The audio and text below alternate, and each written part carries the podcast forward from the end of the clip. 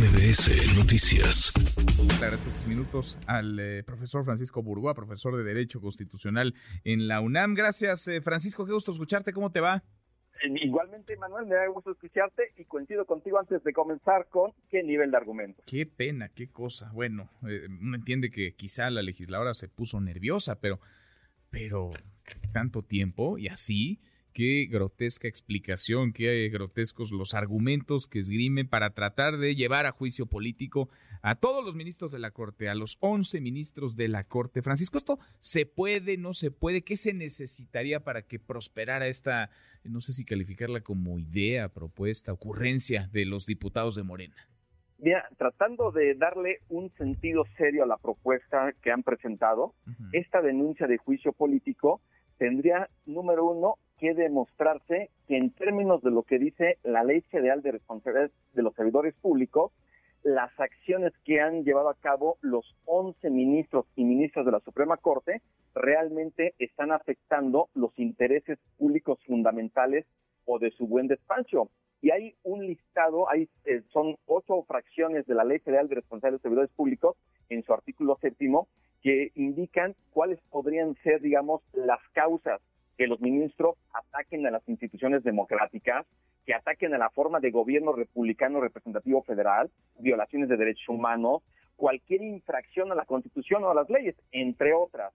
Es decir, desde el punto de vista estrictamente jurídico, no hay razones ni argumentos para decir que los ministros de la Suprema Corte, que ellos cumplen con su obligación de defender la Constitución, sea que porque están emitiendo sus votos y por lo tanto no están siendo favorables al gobierno de México, a la, a la llamada 4T o a Morena, eso no quiere decir que estén ellos violando la Constitución, al contrario, la están defendiendo de las decisiones que están tomando los legisladores de Morena que no quieren cumplir con la Constitución, pero eso no lo quieren entender y desde el punto de vista estrictamente jurídico es insostenible esta denuncia de juicio político, pero desde el punto de vista político yo creo que van, es parte de la narrativa en contra de los ministros y ministros de la Suprema Corte. Eh, Manuel, hay que echarle un ojo, por ejemplo,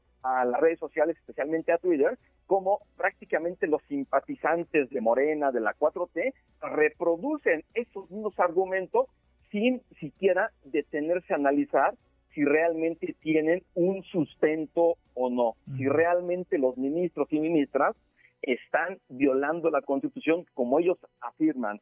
Y esto, la verdad es que si uno revisa la conferencia de prensa que estos eh, siete diputados, diputadas de Morena ayer estuvieron dando sus argumentos, la verdad es que son pobres, son lamentables y simplemente nos tiene aquí tratando de explicar del por qué es insostenible jurídicamente, además de que no va a prosperar este Manuel.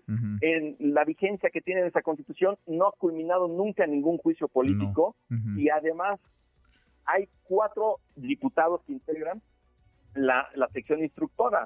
Dos son de Morena y uno es del el PRI y otro del PAN. Es decir, ahí se va ahí se va a detener.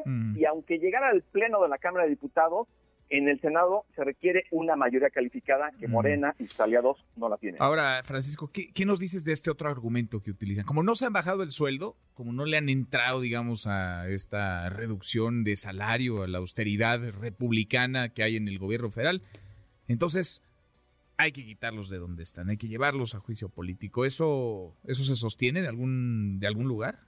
De ninguna manera, o sea, simplemente, inclusive hace también este unos días también unos senadores de Morena le envían otra otra carta a la ministra Norma Piña con el propósito también de que digan qué, qué pasa con el tema del por qué ganan más que el presidente de la República. Pero aquí el punto es que si nosotros revisamos de forma específica, ya no ya no digamos el artículo 127 constitucional y sus artículos transitorios, simplemente revisemos la Ley Federal de Remuneración de los Servidores Públicos y en un artículo transitorio, Manuel, ahí se dice de una forma muy clara que los actuales servidores públicos, entre esos a los ministros que ganan lo que ganan actualmente, durante el tiempo de su cargo, no se les podrá reducir su remuneración, que esto va en concordancia con lo que dice la propia Constitución. Entonces, ellos aprobaron una ley con artículos transitorios en donde se indica el por qué jurídicamente si los ministros hoy pueden ganar más que el presidente de la República. Pues queda clarísimo que entonces es una ocurrencia. Yo creo que no llega ni a, ni a propuesta, mucho menos es una buena idea, es una ocurrencia. Valdría la pena eh, todos tener en claro, eh, Francisco, la importancia de contar con un poder judicial y con una corte particularmente autónoma, independiente, fuerte, que sea contrapeso y que no esté supeditada a alguno de los otros poderes, ni tampoco a algún interés, mucho menos a un grupo o a un partido político.